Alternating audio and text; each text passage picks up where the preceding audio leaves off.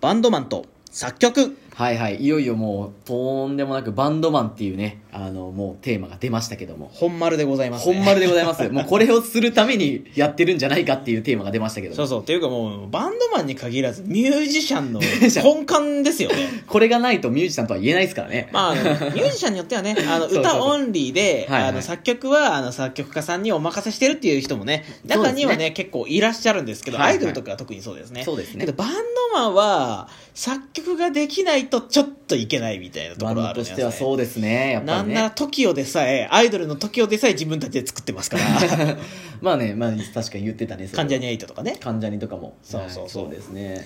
そう。けどまあ結構ね、知りたい人多いんじゃないかなとはね、多いと思いますうんよ。ね、我々はもう基本的にそうくんが、えー先ほども言ったように、まあ、作曲をしてると。うんリキッドリップはもうそうくんが作った曲で僕が歌詞を書いて、えー歌っているんですけども、まこれは作曲は今まで作ってきた曲もなんだけど、どういうあれで作ってるのかな？作る時の、なんていうの機材だったりとかもそうだけど、みんな多分気になると思うのよ。え最近でこそパソコンで作るようになって、うんうんうん。もう高い機材とかをね、はいはい。パソコン自体の高いものだったり、まあ、制作ソフトだったりとか、うんうん。あと制作ソフト内で使う音源？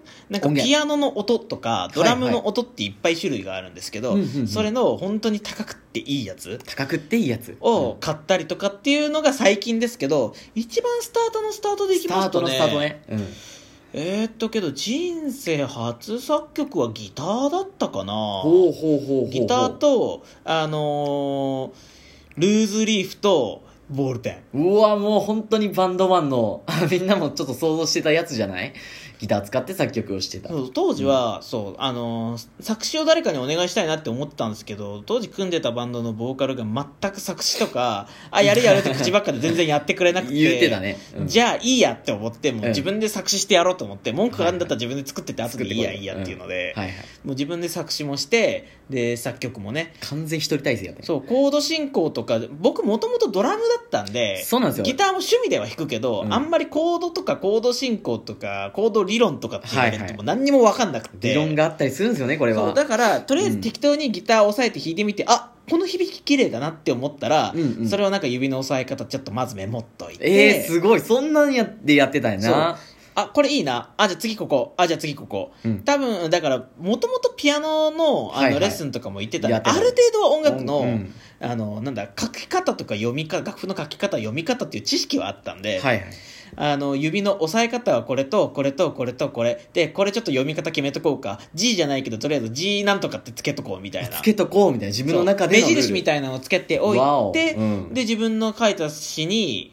あの、じゃあこれ、多分これ、こういう文字数だから、じゃあこういうメロディーで、はいじゃあこのコードは綺麗だったやつ当てはめて、みたいな、パズルみたいなね。はあはあはあ、あの、パズルのピースを自分から作っていくみたいな。すごいっすねこれなかなか目から鱗かもしれんなけど結構これ特殊なパターンだと思うん特殊だと思いますねかなり普通の人はてかほとんどの人は大体、まあ、ギター教室に通ったりとか、うん。まあ、ギターの、まあ、練習本とかっていうのを見て練習教をして、本がねそうそう。ですけど。であこれが G っていうことか。あこれが F シャープってやつか決まってるね。うん。そう。決まってるのを勉強してじゃあ自分もちょっとそれを組み合わせを変えて自分だけのコード進行を作ってみよう、はいはい。ちょっとコード進行だけだと寂しいからメロディーをつけてみよう。つけてみよう。メロディーとコード進行だけじゃちょっと面白みがないから、じゃあ歌詞もつけてみよう。誰かにお願いするなり、自分で作ったりしてみようっていう段階を踏むと思うんですけど、そうやね。僕の場合は全ていっぺんにゼロベースから作ってましたね。もう一から全てをそうそうそう。も成り立ててたと。まあだからある意味そこから今のリキッドリップの独自性じゃないけど、はいはい独特の雰囲気の原点はそこにあるかなっていうところはちょっとあるんですけうど。ーん面白い。なるほそうどなるほど。そう。だから普通に作曲をするにしても、うんうんやっぱり基礎的な勉強ができてると早いのかなとは思いますね。早いは早いけど、うん。うん。僕の場合はまあちょっとねあの音楽に対するなんだ環境がねちょっと特殊だったんで親が両親が音楽やってるっていうこともあったし、うんうん。あのまあ、幼少期にピアノの教室行ってて、はいはい。高校生になってドラムやってで吹奏楽部にも所属してましたんで、うん。そういう楽器もやったりそっちの吹奏楽の音楽理論とか知識が結構、まあ、現役でやってたんで豊富だったんで、うんまあ、そっちの知識もあったりとか、はいはいはい。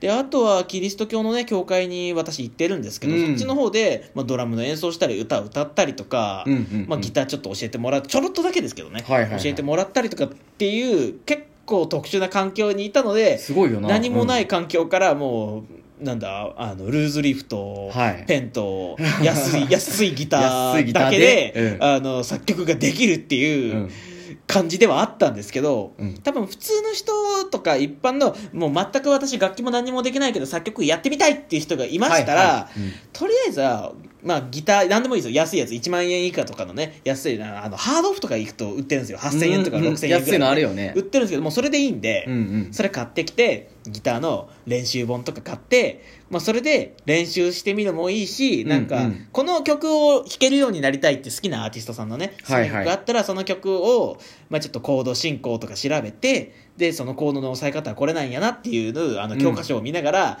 そう練習してそれを覚えてまずコピーして練習してみると。であこれこう G ってコードはこれだなってすぐねだんだん分かるようになってくるんですよね、うん繰り返してると。でそれがちょっと中級者になってくるとじゃあ覚えたコードを適当に組み合わせよう。はいはい。違う組み合わせしてみようと、うん。で組み合わせいろいろやってる中であこれいいなっうん。てなったら、じゃあそれをメモしておくと。はいはい。でメモしといてじゃあこれを4拍弾く8拍弾くとかってやってじゃあこれにメロディーつけてみようって。うんうん。いうところが多分スタートかなとはスタートラインではねそうかもしれますせん。ねだから、うん。まあ、だから本当に今から全く何もやったことないっていう人からうん曲を作ろうと思ったら、うん。まあとりあえず楽器屋さんにギターと本を買いに行きましょう。まずは。まあ教わりに行くっていう手もありますね。そうだね。スクールが今か結構うんどこに行っても全国あるんじゃないかなと、うんうん思うんで始めてみたい人は、まあ、習いに行くのも早いかもしれないね。習いに行くのが一番早いですね、一番お金かかるけどそう早いかもしれませんね。最初は基礎的な技術をそこで学んでしまって、まあ、もしその人が曲とか作る人だったら、作曲してみたいんですけど教えてください。でもいいと思いますね、うんうんうん僕なんか本当にゼロベースで曲作って自分で練習メニューとか全部一人で組んでやってたんでほぼほぼ教科書読んでないんで、うん。なので俺いまだにドラムのねあの楽譜って読めないんですけど。ああそうなんや。僕ドラムの楽譜読めないんですよ、うん、ギターは読めるんだけどうん、ね、なるほどなるほど。そう。あの僕とかは、はいはい。あれですね。あの作曲だから誰かに音楽をまあピアノは習ってましたけど、はいはい。習うとかほとんどなくいきなり、うんうん。あの作曲学校みたいなところに、はいはい。頼もうって入りに行ってるので。そうだね。そうそう。パソコンで作曲する方法をみたいなのをいや DTM 教室やつね。DTM っていうところに入って頼もうって入ってって、まあ、パソコンで音楽作る時の便利機能とかね。はいはい。まあなんか基礎知識みたいなところから教えてもらいながらあの作曲のあのもっといいだから今はコード理論とか、はいはい。このアーティストはこういう風なあのコード進行とか音の組み合わせをしてるからこんな雰囲気になりますうん。みたいなのを今は習ってます、なるほどでございますそうそうもう大事になってくるところでね。そうそうそう。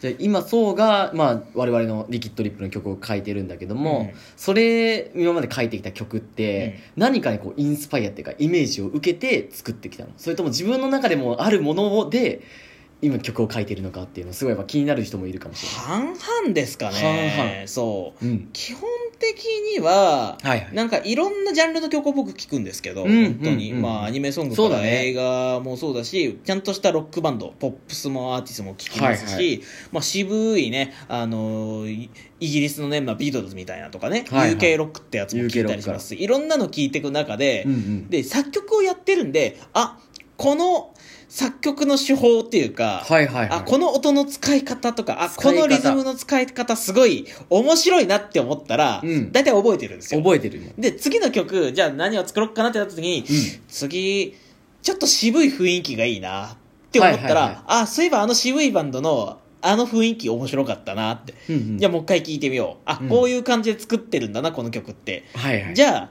そういう感じで作ってみようっていうので渋めで作り始めたり、はいはい。まあ、渋めで作ってる中でやっぱなんか飽きたなこの渋い雰囲気。飽きてきたななんか面白いことしたいな、はいメロディーだけポップにしてやろうかなほみたいなね、うほうほう渋いのにメロディーだけポップに。ポップにしてみようかなとか、うんだから最近ねだからいメジャーとかとかあの一般のプロでも多いのは、はい。ジャズっぽい雰囲気なんだけど、リズムパターンがダンスミュージックみたいなね、うん。うんまあ、いわゆるローファイジャズとかもそういう感じだと思うんですけど、うん。ね。ヒップホップとジャズを組み合わせるみたいなね、感じだと思うんですけどなんかそういうのを僕はリキッドリップで僕が完全にゼロから作るときは、はい。なんかそういうパターンがいろいろ多いからいろんなジャンルの面白いところだけを自分が面白いと思ったところを、はいはい。